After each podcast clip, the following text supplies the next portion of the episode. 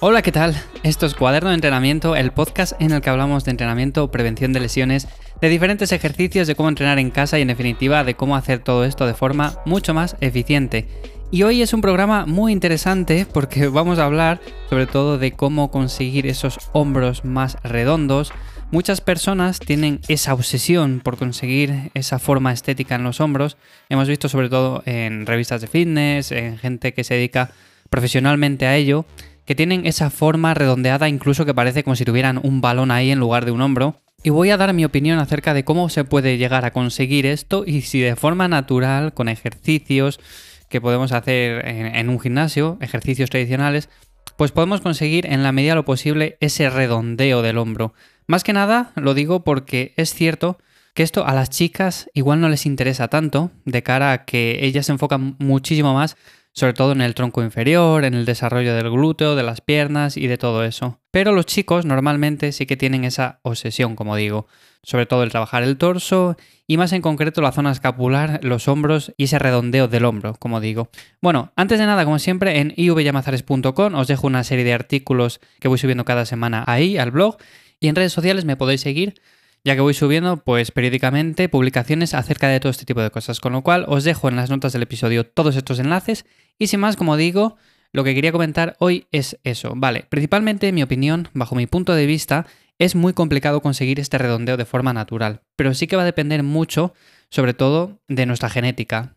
Hay personas que incluso haciendo un press militar simplemente como trabajo del hombro, van a conseguir ese redondeo, no les va a hacer falta nada más, incluso con un volumen medianamente bajo. Luego hay otras personas, por el contrario, que aunque metan volumen alto, metan una selección de ejercicios bastante variada, le den mucho énfasis al hombro, no consiguen desarrollar esa parte como esas otras personas.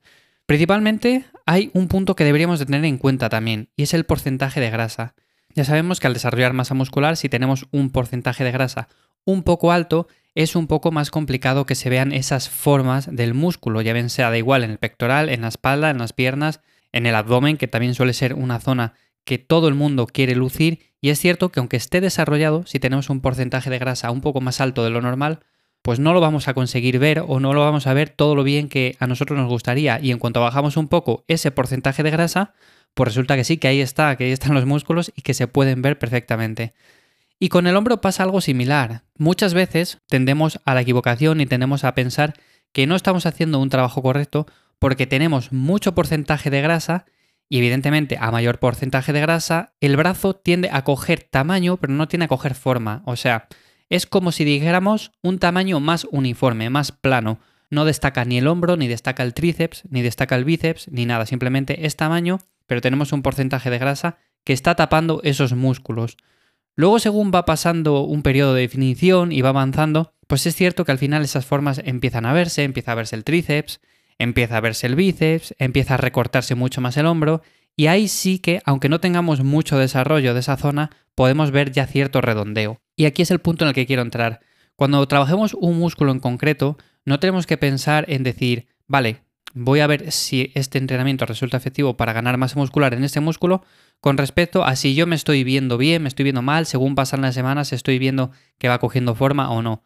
Porque normalmente suele ser un error. Yo siempre digo que cuando empezamos un entrenamiento lo que tenemos que hacer es progresar a lo largo del tiempo, a lo largo de las semanas. O sea, ir levantando poco a poco más peso, ir progresando en más repeticiones, ir progresando de la forma que sea. Y de esta forma nos estaremos asegurando de que la sobrecarga progresiva se está dando.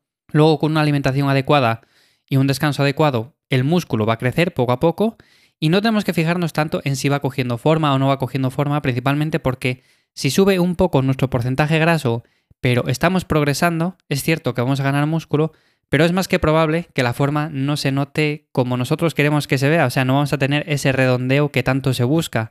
Y otro punto importante acerca de todo esto es también el uso de sustancias. Es cierto que normalmente se suele querer conseguir cierto efecto visual en los músculos, porque lo vemos en revistas o lo vemos en gente que sube fotos a Instagram. A ver, muchas de estas fotos están retocadas. Muchas de estas fotos que vemos los hombros súper redondeados están muy, muy retocadas. Y es cierto que son gente que tiene los músculos muy desarrollados y aún así es cierto que les tiene muy redondeados, tiene los músculos muy marcados y demás.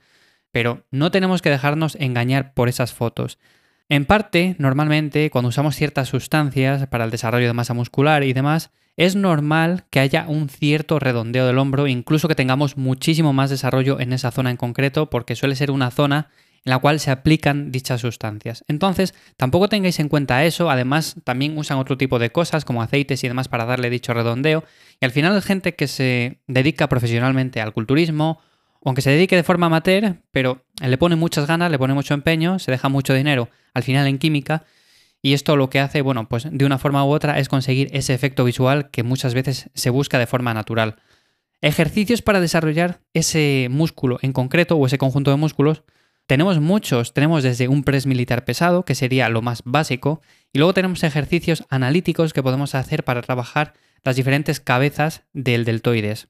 A mi modo de ver, para trabajar el deltoides anterior no hace falta incluir ningún ejercicio en concreto, porque ya lo trabajamos con preses y lo trabajamos con otro tipo de ejercicios, y darle más énfasis ahí, para mí, a mi modo de ver, no tiene mucho sentido.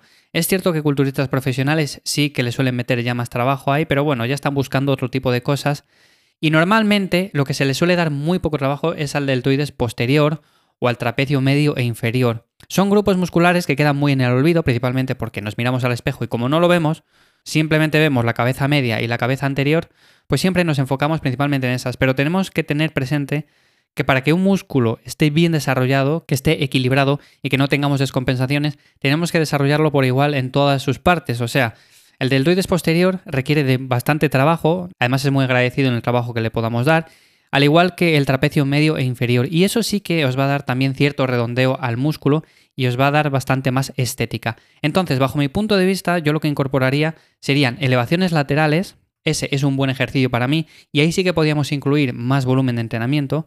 Y luego también elevaciones tipo pájaro, o van pull aparts, o face pull, que son ejercicios muy enfocados sobre todo al deltoides medio y al deltoides posterior, y también en el trapecio medio e inferior, con lo cual vamos a hacer un trabajo muy equilibrado y va a hacer que el hombro, pues al final tenga una forma un poco más uniforme, un poco más desarrollada y que consigamos en cierta medida ese efecto visual.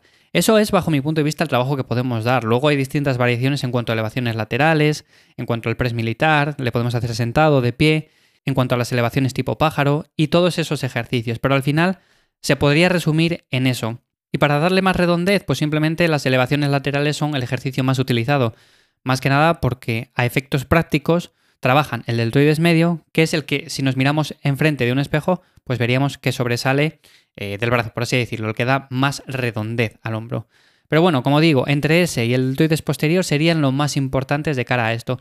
Luego el press militar no trabaja tanto eso, pero bueno, también sería importante, más que nada porque es un ejercicio compuesto multiarticular en el cual podemos progresar muy bien y podemos trabajar pesado, que también es importante.